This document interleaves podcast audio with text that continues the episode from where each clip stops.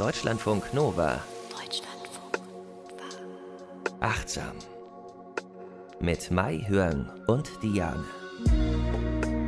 Herzlich willkommen bei Achtsam. Schön, dass ihr dabei seid. Wir wollen achtsam essen, achtsam lachen. Wir hatten schon achtsam Angst, sind beziehungsweise mit Angst umgegangen, achtsam. Und äh, freuen uns jedes Mal wieder, dass ihr dabei seid. Wir ist Mai Hörn. Sie ist Psychologin und Verhaltenstherapeutin in Ausbildung. Hallo. Hallo. Nochmal ganz kurz. Menschen kommen zu dir und du hilfst denen, beziehungsweise ihr redet drüber, über deren Probleme, ne? Ja, wir schauen uns an, was die Probleme sind. Manchmal wissen die Leute auch gar nicht so klar, was es ist. Wir gucken, ob ähm, eine psychische Erkrankung vorliegt und dann, dann kläre ich sie darüber auf, Informationen helfen und dann gucken wir uns genau an, welche Interventionen helfen dann für diese Person. Und in dem Zusammenhang machst du auch Achtsamkeitsübungen zum Beispiel. Ja, ja, Achtsamkeit hat total einen Eingang in die Psychotherapie gefunden und es wurde ja gut wissenschaftlich erforscht und da mache ich sehr, sehr gerne mit den Achtsamkeitsübungen und ich sehe, es wirkt auch sehr gut. Und äh, wir sagen ja immer, ihr könnt uns gerne schreiben. Wir sind für euch erreichbar unter äh, achtsam.deutschlandfunknova.de, achtsam.deutschlandfunknova.de. Wenn ihr irgendwie Fragen habt oder wenn ihr noch ein Buch lesen wollt, von dem wir gesprochen haben, oder eben auch einen Themenvorschlag machen wollt. Und die Miriam, die wollte über Hormone sprechen. Und deswegen haben wir uns äh, angeschaut, welchen Einfluss eigentlich die Hormone so auf uns haben und wie wir damit umgehen können. Weil was wir auch immer gerne wieder betonen ist, wir sind ja irgendwie der Welt nicht hilflos ausgeliefert. Wir können ganz viel irgendwie äh, selber machen, unter anderem aber auch mit unseren Hormonen tatsächlich. Fangen wir mal erstmal an, was sind denn Hormone? Ja, das ist super spannend, irgendwie sich das nochmal so anzugucken, auch so die Basics. Ne? Der Begriff Hormone leitet sich ab von dem griechischen Hormau, was so viel heißt wie ich treibe an oder ich rege an. Und Hormone sind tatsächlich einfach Botenstoffe, die durch Drüsen produziert werden und bestimmte Reaktionen im Körper auslösen. Und die Hormone erreichen ihren Wirkungsort entweder über die Blutbahn oder direkt dort am Ursprungsort können sie auch eingesetzt werden quasi. Und der Ursprungsort könnte zum Beispiel sein das Gehirn. Genau, das Gehirn zum Beispiel. Hypothalamus oder Hypophyse, das sind quasi so die Big Bosses der Drüsen. Ähm, Schilddrüse ist natürlich ähm, ein wichtiger Ort, die Nebennierenrinde, auch Eierstöcke, Hoden oder Bauchspeicheldrüse. Überall da ist Hormon-Action. Ist ja Wahnsinn. Genau. Und diese Hormone, die, ja, man sagt ja manchmal, die steuern uns quasi. Ja, sie helfen eigentlich zusammen mit dem Nervensystem, ähm, versuchen sie ständig ähm, dafür zu sorgen, dass unser Körper im Balance ist. Also sei es Verdauung, Körpertemperatur, der Blutdruck, auch Höhe des Blutzuckers, Körpergröße, unsere Gefühle natürlich auch, die körperliche Reaktion bei Stress, Schmerzempfinden. Also es sind schon einige Dinge, die da in Balance gehalten werden. Also, weil Miriam hat in ihrer Mail auch gefragt, sie fragt sich, inwiefern Hormone einen maßgeblichen Einfluss auf das psychische Wohlergehen haben. Und da wollen wir eben heute ein bisschen ausführlicher sprechen. Also tatsächlich vor allem die Hormone quasi, die in unserem Gehirn gebildet werden, oder? Mhm, ja, ja, ja. Und ähm, ich kann ja mal schon vorab sagen, auf jeden Fall spielen sie eine große Rolle. Aber wie du auch schon gesagt hast, wir können es ja beeinflussen. Wir sind dem nicht, es ist nicht so, dass wir keine Kontrolle haben und äh, wir sind jetzt auch nicht gesteuert durch unsere Hormone oder so. Eigentlich helfen uns unsere Hormone. Und wenn wir wissen, wie es ungefähr funktioniert, können wir sie unterstützen. Ach, weil du gerade gesteuert gesagt hast, du hast ja einen Buchtipp zu dem Thema. Genau, ja. Ich habe ähm, von Johannes Wimmer ähm, ein Buch gelesen, Meine Hormone bin ich ferngesteuert. Und das ist, finde ich, echt ein super Buch. Ähm, es zeigt einfach mal so die wichtigsten Hormone, ähm, die in unserem Körper so äh, schwimmen und erklärt das. Es hat einfach eine gute Balance. Es ist nicht zu so ein Fachgesimpel, was man nicht versteht, nur mit lateinischen Wörtern oder so. Aber es ist auch nicht so, dass es alles so sehr, sehr reduziert wird. Ich finde es eine gute Balance. Und am Ende von jedem Kapitel, wo er ein ähm, Hormon beschreibt, hat er auch nochmal praktische Tipps, wie wir unseren Körper unterstützen können. Ein paar davon habe ich auch mitgebracht heute. Und auf die Frage, bin ich ferngesteuert, würden wir jetzt einfach mal aus dem Bauch heraus sagen, Nein, weil wir Nein. haben da, wie gesagt, eben Einfluss drauf und darüber wollen ja. wir hier immer jede Woche äh, mit euch sprechen, freuen uns auch immer über Feedback, weil wir so viel selber machen können. Zum Beispiel und immer wieder gerne rede ich darüber, für immer, mein ganzes Leben ja. lang über Meditation und was für Auswirkungen das hat, unter anderem eben auch auf unsere Hormone. Ne? Und also wie wir mit Achtsamkeit und Meditation da auch äh, was regulieren können quasi. Ja, also ich habe da nochmal Untersuchungen von Professor Tobias Esch mitgebracht, der forscht auch viel zu Meditation und der hat sich angeguckt, was passiert eigentlich in unserem Körper, wenn wir meditieren, auch auf ähm, hormoneller Basis. Und ähm, er hat dafür Versuchspersonen in verschiedenen Phasen der Meditation untersucht, hat ihnen Blut abgenommen und auch Speichel und dann unterschiedliche Hormone und Botenstoffe untersucht. Und er hat dann festgestellt, zu Beginn der Meditation schüttet unser Körper eher aktivierende Botenstoffe aus, also zum Beispiel Dopamin und auch ähm, Stresshormone wie Noradrenalin. Das wirkt vielleicht ein bisschen kontraintuitiv, wenn man denkt, naja, wenn man äh, meditiert, dann will man sich ja entspannen. Aber ähm, aus evolutionärer Perspektive macht das echt Sinn. Also bevor wir uns irgendwie so hinsetzen und äh, die Augen schließen, scannt unser Körper nochmal, schärft nochmal die Sinne und guckt, bin ich denn hier wirklich sicher und erst dann geht's los. Und wenn wir dann unsere Aufmerksamkeit wirklich auf den gegenwärtigen Moment ausgerichtet haben ähm, und wir in Konzentration sind, ändern sich die Hormone auch. Also dann kommen eher Endorphine, die ja auch schmerzstillend sind, die findet man im Blut und in der Folge entsteht auch Stickstoffmonoxid, das die Stresshormone dann außer Gefecht setzt. Und was dann passiert, ist wirklich das Erregungsniveau des Körpers wird heruntergefahren, die Gefäße, die weiten sich und auch der Blutdruck sinkt. Und eigentlich ist es wirklich wie so eine Choreografie, ne? Also fand ich super spannend. Und das sind eben die Hormone in unserem Körper. Also nicht nur, ne? Wir ja. haben ja schon von verschiedenen Richtungen immer wieder die Meditation, die Achtsamkeit, diese Entspannung und so weiter auch besprochen. Aber jetzt können wir eben auch den Zusammenhang zu, unserem, zu unserer Hormonbalance, sage ich mal, machen in mhm. unserem Körper, dass eben wir durch Meditation das auch ja, selber regulieren können. Zum Beispiel unser Stresslevel. Ja, dieses ähm, Cortisol, das ist das eines der wichtigsten Stresshormone und das wird relativ regelmäßig auch ausgeschüttet. Also wenn man sich den Verlauf anguckt, dann hat das so seinen Höhepunkt um 6 äh, bis 8 Uhr morgens. Da ist am meisten ganz viel Cortisol bei uns im Blut drin und es fällt dann vormittags ab und abends ist es auf dem Tiefstand. Wir wollen da ja auch schlafen gehen und um 2 Uhr morgens fängt es dann wieder langsam an. Und der Grund, warum wir morgens einfach so viel Cortisol oder mehr Cortisol haben, ist, es bereitet uns auf den Tag vor, also auf allen Stress, der so auf uns zukommt kommt. Und ich finde es auch immer wieder faszinierend, wenn wir uns angucken, wie unser Körper mit Stress einfach umgeht. Ja, also alle unsere Sinnesorgane sind einfach auch darauf ausgerichtet, potenzielle Stressauslöser wahrzunehmen. Also es sendet dann Signale ins Gehirn, besonders ins limbische System und das gleicht dann nochmal ab, bewertet wirklich, ist diese Situation gerade gefährlich, ja oder nein. Dann gehen die Signale weiter in den Hypothalamus und da habe ich ja gesagt, das ist auch eine Drüse und das setzt dann wieder, also wenn es Stress ist, also wenn dann dieses Alarmsignal kommt, hey, das ist ist Gefahr. Das ähm, aktiviert dann den Sympathikus. Das ist ja der Teil des autonomen Nervensystems, was eher aktiviert. Dann werden wieder Hormone freigesetzt und die aktivieren eine weitere Drüse, nämlich die Hypophyse, wirklich das ist der Big Boss aller Drüsen quasi. Dann werden weitere Hormone ausgeschüttet, die gehen dann äh, zu den Nebennierenrinden und das setzt dann wirklich Cortisol frei, was dann für diese Fight-Flight-Reaktion, also diese Kampf-Flucht-Reaktion zuständig ist und wo all unsere Muskulatur dann wirklich auch angespannt wird. Und dieser ganze Ablauf, den ich eben genannt habe, der wird Hypothalamus, Hypophysen, Nebennierenrinde-Achse genannt. Und ich fand das damals schon im Studium super witzig, diesen langen Namen. super nerdy. Aber es ist halt einfach krass, diese ganzen Dinge, die passieren ohne dass wir das wissen, ja. Und unser Körper, der versucht uns einfach ständig irgendwie äh, ja vorzubereiten auf ähm, gefährliche Situationen, damit wir agieren können.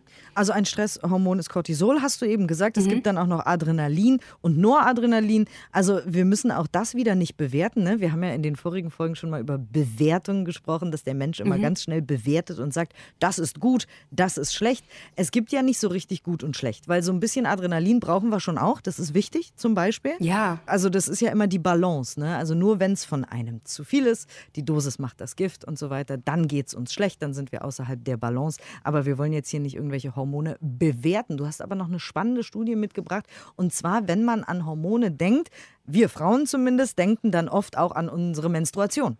Ja, genau. Die ist von Bluth et al. 2015 und erschien in der, ähm, im Journal Mindfulness. Und da haben sich die Forschenden angeguckt, ähm, ob Achtsamkeitsmeditation einen Einfluss auf menstruationsbedingte Stimmungsstörungen hat. Also Typischerweise werden so Symptome berichtet, wie dass man sich einfach so niedergeschlagen fühlt, äh, unter Stimmungsschwankungen leidet, empfindlich ist, reizbar, auch eher Konflikte mit anderen hat und auch Kopfschmerzen und Schlafschwierigkeiten. Und die Probandinnen, die diese Symptome berichtet haben, durften dann an einem achtwöchigen MBSR-Kurs teilnehmen, also Mindfulness-Based Stress Reduction. Da haben wir ja auch eine Folge zu in Achtsam.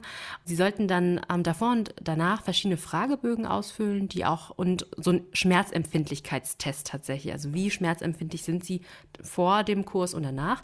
Und die Ergebnisse zeigten, dass die Symptomschwere abgenommen hat von sieben von elf genannten Symptomen und auch die Schmerztoleranz hat zugenommen. Also das heißt, im Laufe dieses ähm, achtwöchigen Programms können die Teilnehmerinnen wirklich lernen, Gedanken, Emotionen und auch Empfindungen, die fluktuieren. Also wir haben ja oft schon darüber gesprochen, man kann irgendwie dahin kommen, wenn man bei der Meditation bleibt, dass das alles Ereignisse sind. Die verfolgen uns nicht unser Leben lang. Und wenn wir das wissen und immer wieder diese Erfahrung machen, okay, ein Gedanke kommt, aber der geht auch wieder. Auch eine Emotion kommt und geht wieder. Und dieses Fluktuierende, dann können wir uns das zu Nutzen machen, wenn wir so eine Stimmungsschwankung haben vor der Menstruation. Und auch da haben wir wir schon darüber gesprochen, als wir über unsere Sprache geredet haben, dass wir oft ja mit unserer Sprache und unseren Gedanken solche Sachen manifestieren, wenn wir sie festhalten, wenn wir sagen und denken und fühlen, das bleibt jetzt für immer so. Also ne, mhm. auch zum Beispiel der Schmerz oder so, wenn wir so an dem festhalten und uns darüber in irgendeiner Weise ja,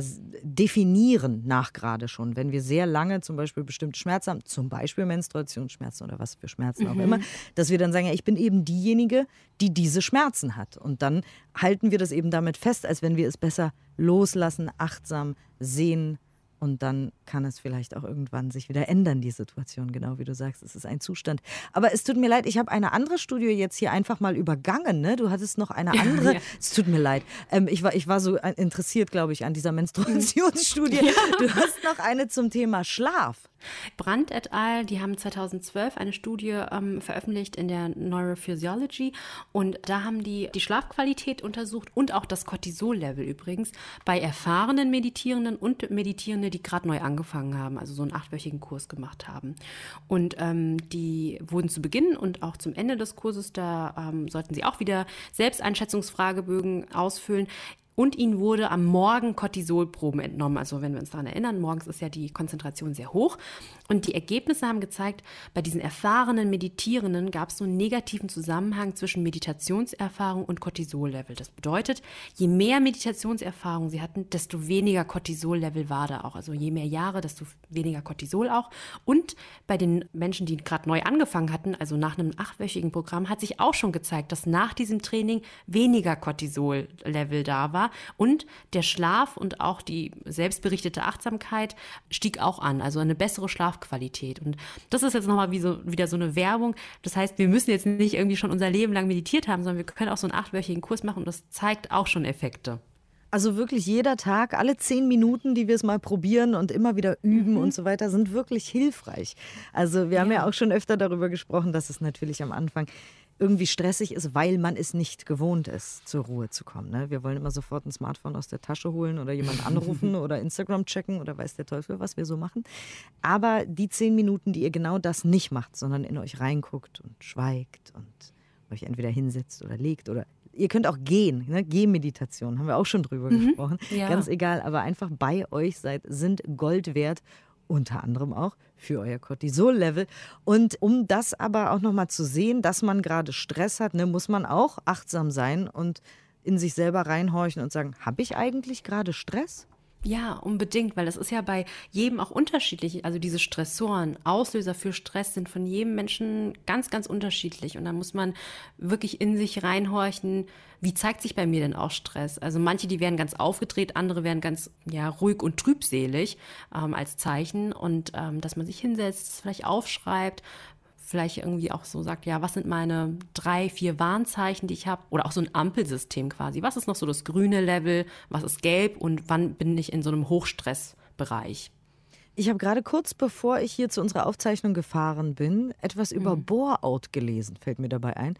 Weil wenn man sich langweilt auf der Arbeit und unterfordert ist übrigens, das kann auch ein Stressor sein. Da habe ich gerade was drüber Mhm. gelesen und dachte, stimmt, das sind manchmal auch so Stressoren oder Stressquellen oder wie auch immer, die man vielleicht gar nicht so auf dem Schirm hat. Aber wenn Menschen nichts zu tun haben den ganzen Tag oder viel zu wenig oder auch nur Dinge tun, die sie einfach überhaupt gar nicht interessieren und davon dann auch noch zu wenig, das kann einen wahnsinnigen Stress auslösen im Körper und das Cortisol steigt dann auch. Also das ist äh, auch ganz interessant. Vielleicht auch mal im eigenen Leben gucken, so woher kommt denn vielleicht mein Stressor? Vielleicht ist es gar nicht zu viel Arbeit, vielleicht ist es irgendwas völlig anderes. Vielleicht ist es auch in meinem Privatleben, vielleicht habe ich auch Freizeitstress. Okay, jetzt zur Corona-Pandemie wahrscheinlich nicht, aber ihr wisst, was ich meine. Einfach mal den Weg, äh, Blick weiten und gucken, ja, wo kommt der Stress vielleicht her? Vielleicht aus irgendeiner Ecke, wo man ihn erstmal gar nicht erwartet, wo er so typisch gar nicht herkommt.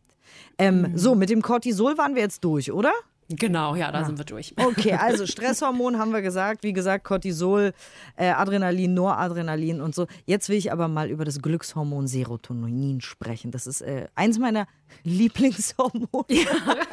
Verständlich auch, ja. Also Serotonin ist so, so wichtig für uns. Ja, also es äh, steht wirklich im direkten Zusammenhang mit unserer guten Stimmung und bei einem Mangel von Serotonin, das ist ganz klar, können psychische Erkrankungen wie Depressionen, aber auch Angststörungen auftreten. Es kontrolliert auch unseren Appetit und es ist einfach wirklich total entscheidend und wichtig. Die Studienlage zur Meditation und Serotonin ist aber noch unklar. Also da weiß man noch nicht ganz genau, was passiert da mit dem Serotoninspiegel, wenn wir meditieren. Es gibt unterschiedliche Studien, die sagen, ja, es steigt, andere sagen es irgendwie, da passiert nichts. Aber trotzdem können wir uns ja achtsam damit auseinandersetzen, weil wir können ja ganz andere Aktivitäten in unseren Alltag integrieren, damit wir unseren Serotoninspiegel ein bisschen boosten. Ne? Zum Beispiel Bewegung an der frischen Luft. Ganz simpel. Ganz wichtig, ja. Ja, Total also wichtig. wenn man sich viel bewegt an der frischen Luft und Licht auch abbekommt und es muss ja auch immer nicht praller Sonnenschein sein, einfach rausgehen, auch wenn es bewölkt ist, ganz egal. Serotonin wird geboostet durch Bewegung an der frischen Luft, aber auch äh, die Ernährung. Ja, die Ernährung ist ähm, total wichtig und das ist eine neue Information, die ich so nicht wusste. Ich habe immer gedacht, Serotonin wird nur im Kopf produziert, äh, also im Gehirn, aber es wird tatsächlich auch im Bauch produziert und fast der gesamte Serotoninvorrat im Körper, 99 Prozent, ist im Darm gespeichert. Das heißt, es ist total wichtig, was wir essen, wie wir un- uns um unseren Darm kümmern, denn die Stoffe, die wir zu uns einnehmen, das können quasi so Vorstufen sein, damit Serotonin auch gebildet wird.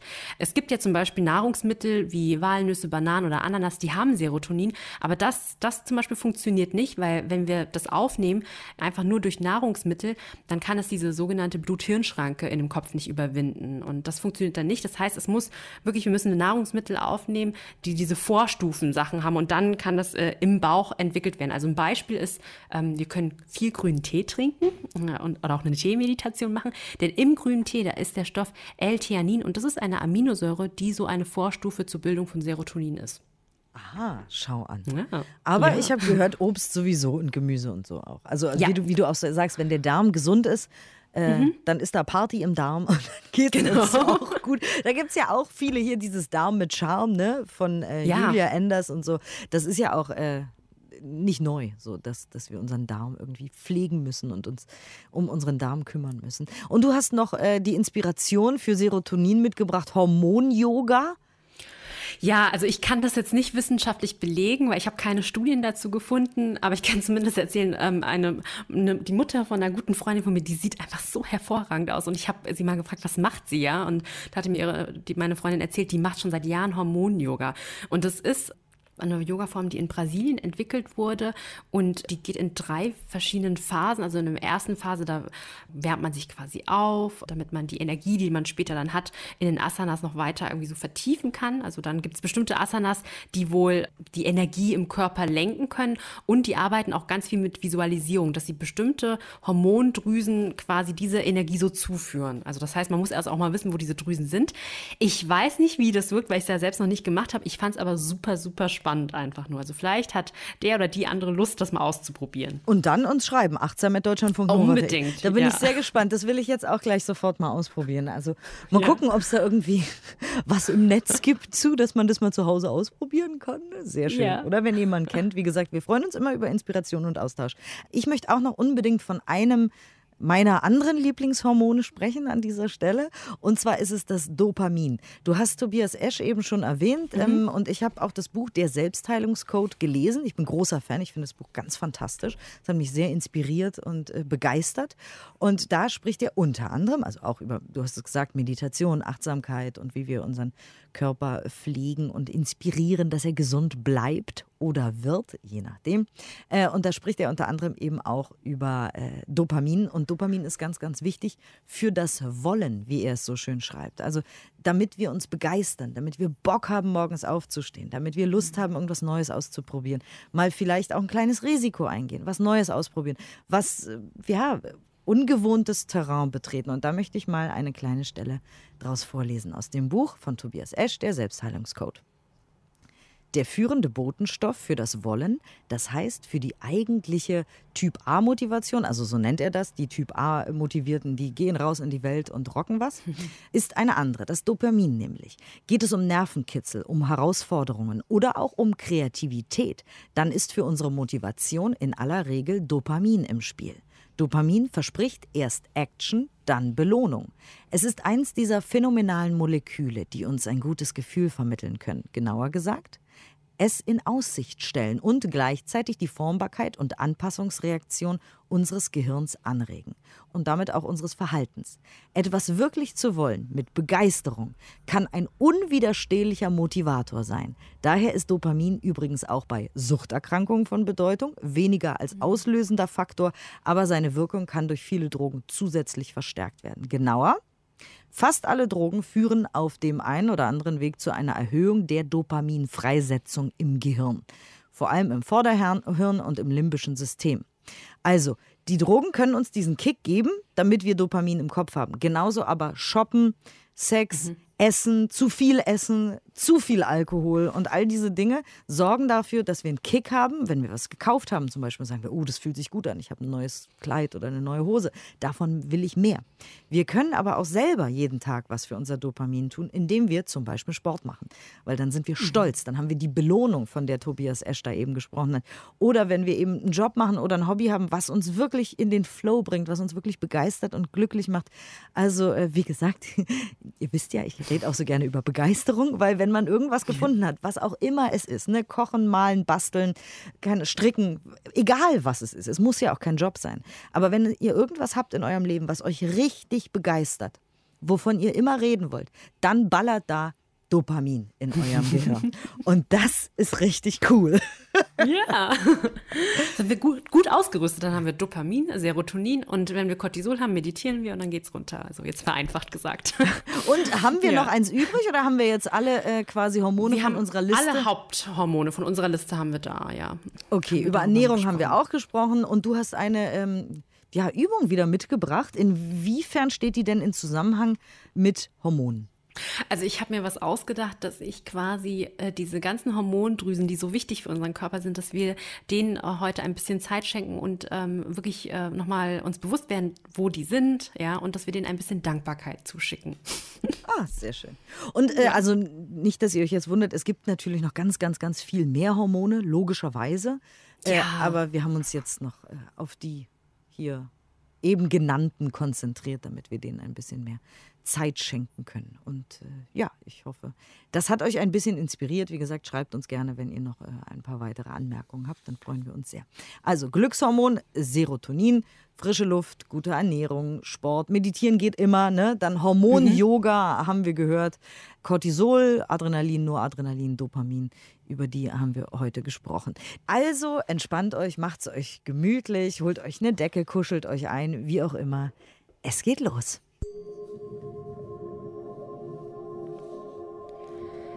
Dies ist eine geleitete Meditation, in der wir durch unseren Körper wandern werden und uns all unsere Organe bewusst werden, die für uns lebenswichtige Hormone produzieren. Diese kleinen Helfer machen eine wahnsinnig wichtige Arbeit, doch im Alltag denken wir selten daran. In dieser Übung haben wir die Gelegenheit, unsere Dankbarkeit auszudrücken. Nimm nun eine bequeme Körperhaltung ein kannst diese Übung im Sitzen oder im Liegen machen. Und schließe nun sanft deine Augen.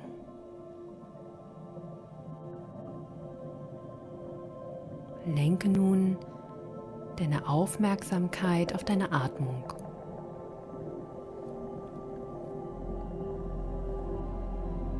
Einatmend weiß ich, dass ich gerade einatme.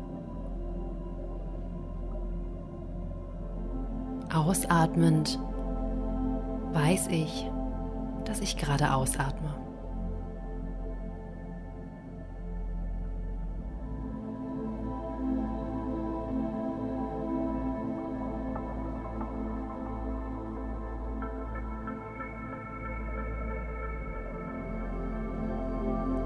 Einatmend bin ich mir bewusst, dass mein Körper Tag und Nacht für mich arbeitet. Ausatmend lächle ich meinem Körper voller Dankbarkeit zu.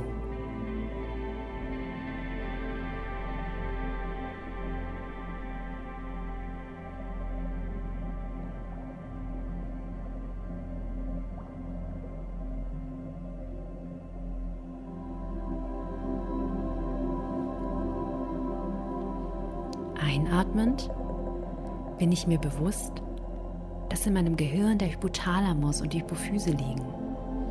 Sie koordinieren fast alle hormonellen Veränderungen. Ausatmend lächle ich dem Hypothalamus und der Hypophyse zu und schicke ihnen meine Dankbarkeit.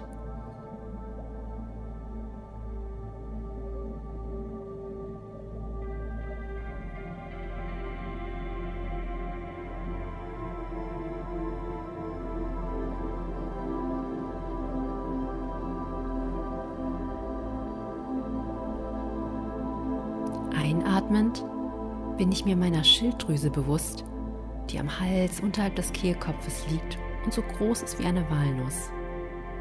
Sie bildet Botenstoffe für meinen Energiestoffwechsel. Ausatmend lächle ich meiner Schilddrüse zu und schicke ihr meine ganze Dankbarkeit.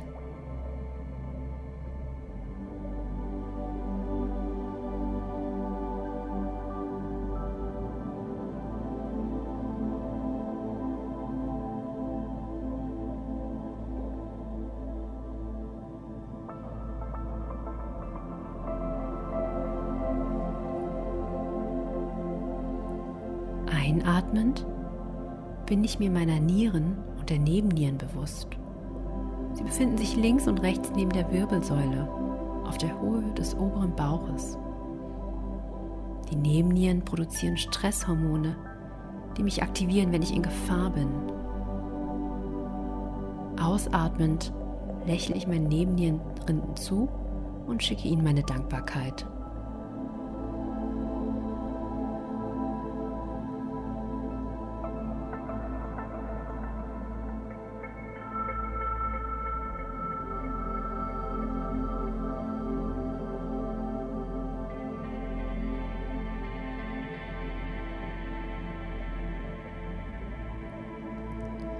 Einatmend bin ich mir meiner Bauchspeicheldrüse bewusst.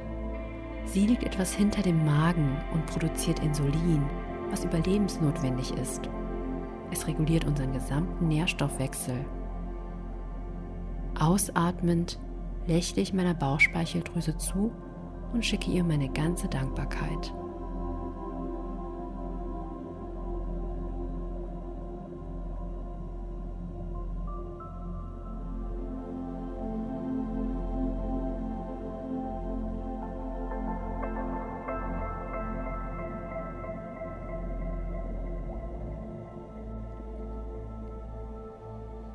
Nimm noch einmal drei tiefe Atemzüge und spüre nochmal deinen gesamten Körper. Verbinde dich nochmal mit dem Gefühl der Dankbarkeit. Ich wünsche dir viel Spaß beim Üben. Vielen, vielen Dank, Mahjong, für diese schöne Übung. Vielen Dank euch fürs Zuhören wie immer und fürs Mitmachen und fürs Inspirieren lassen. Dann wünschen wir euch und euren Hormonen einen ganz zauberhaften Tag, morgen oder Abend. Ja, macht's gut und wir hören uns hoffentlich äh, nächste Woche. Bis dann. Bis bald.